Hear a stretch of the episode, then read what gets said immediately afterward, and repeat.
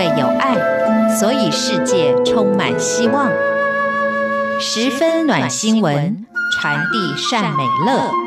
让爱无所不在。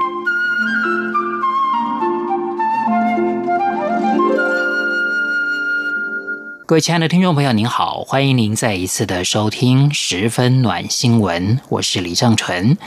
我们今天要跟大家分享的是在台湾中部的彰化二林创办喜乐保育院，为弱势孩童提供温暖的家的马喜乐女士的故事。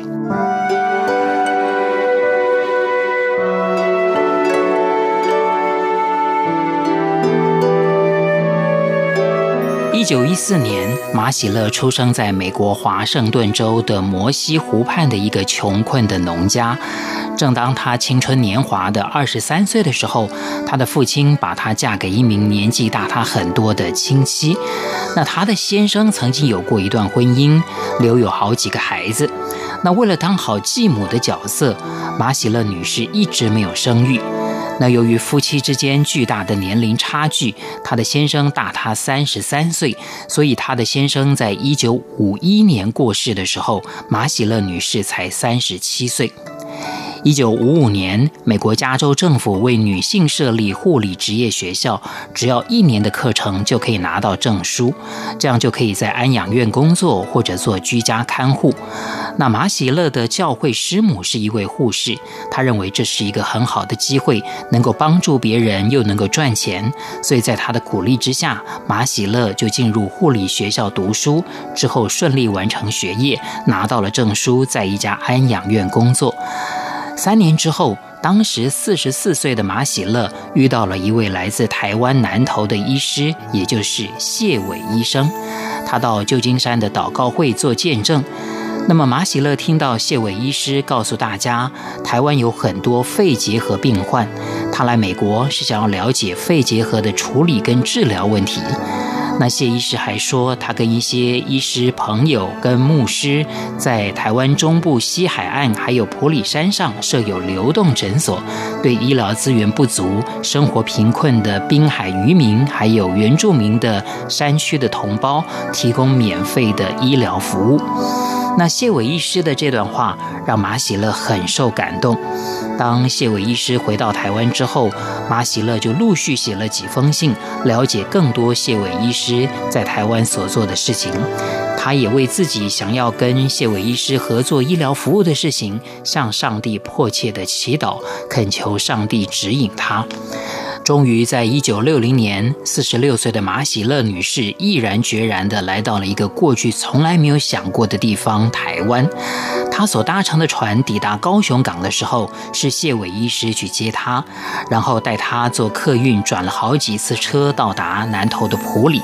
之后，她在埔里基督教医院担任营养师，之后也在医院对面的伯特利山地女子圣经学校教英文。又利用晚上开高中生和成人的英文班，礼拜天还到普里北山腰的一个小村庄大平顶讲圣经故事给那边的小孩子听。他后来甚至在那边呢盖了一间房子，平时当幼稚园，周日就当教堂。这就是大平顶教会的开始。在普里工作三年之后，谢伟医师邀请马喜乐到彰化二林沿海新盖的二林基督教医院服务。原本他并不想离开普里，但是在向上帝祷告之后，他明白了二林就是他要服侍的场所，所以他就从普里搬到了二林，住进了新盖好只有一层楼的二林基督教医院。当时，二零基督教医院所面临到的困境就是找不到医师，没有人愿意来又偏僻又贫穷、交通又不方便的滨海地区。那有一位屏东来的传教士医师告诉马喜乐，小儿麻痹正在流行，希望二林也能够开设小儿麻痹特别门诊科。那他愿意派医生过来帮忙，必要的话还可以帮小儿麻痹儿童开刀。而一直到那一年的年底，二林才找到医生住院治疗病人。但没有想到的是，当二零公布他们可以治疗小儿麻痹的孩子的时候，开幕当天竟然有两百多位小儿麻痹儿童前来登记，有些在二零医院开刀，比较严重的就送到屏东装支架。后来接受治疗的孩子们虽然能够靠支架跟拐杖走路，却没有办法上学，因为那个时候汽车是奢侈品，只有富人家庭才有，有摩托车的家长也不多，要孩子们走路去上学实在太远太辛苦了。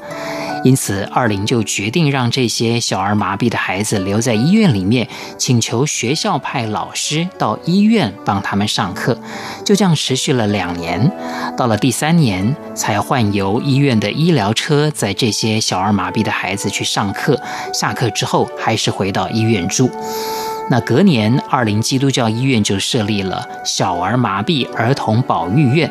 但是由于来求诊的病人看到医院里面有那么多小儿麻痹的儿童，就很害怕被传染，所以向院方强烈的反映，逼得院方的董事会面临抉择，看是要保有医院呢，或者是要成为小儿麻痹专门机构。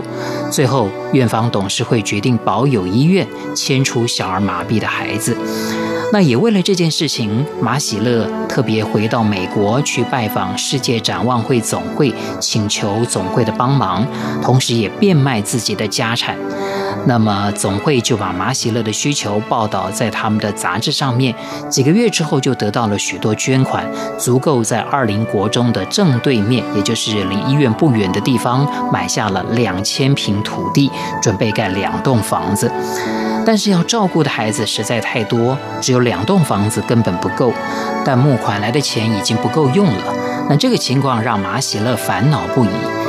就在这个时候，过去一直支持马喜乐的基督教儿童福利机会会长高甘霖牧师建议马喜乐盖五栋房子，收容更多需要帮助的孩子。他跟马喜乐说：“不要担心钱的事情，上帝一定会帮助他的。”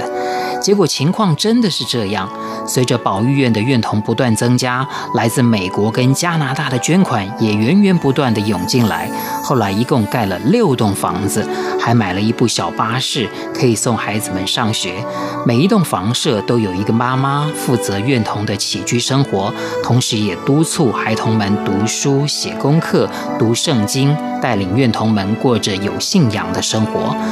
那么就在大家的关心跟支持下，专门收容小儿麻痹儿童的院舍，在一九七零年正式的立案，取名叫喜乐保育院。但很可惜的是，没多久，保育院就面临到了新的危机，因为台湾政府不断地在美国《时代》杂志刊登台湾经济逐渐复苏的消息，使得美国跟加拿大的许多认养人都希望把钱转给更需要帮助的地区。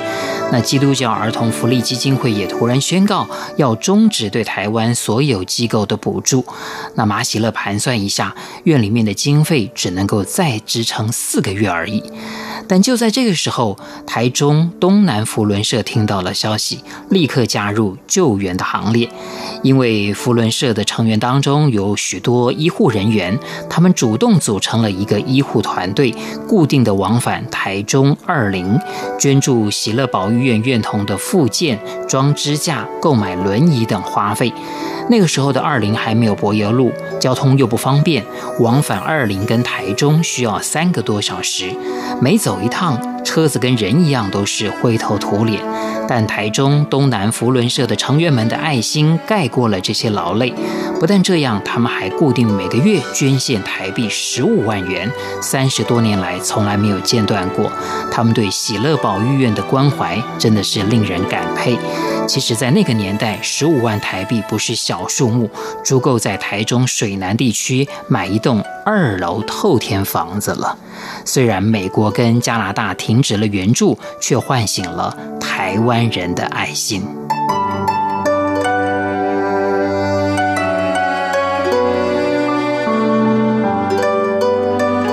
各位亲爱的听众朋友，我们今天节目当中跟大家分享的是，在彰化二林创办了喜乐保育院，为弱势孩童提供温暖的家的马喜乐女士的故事。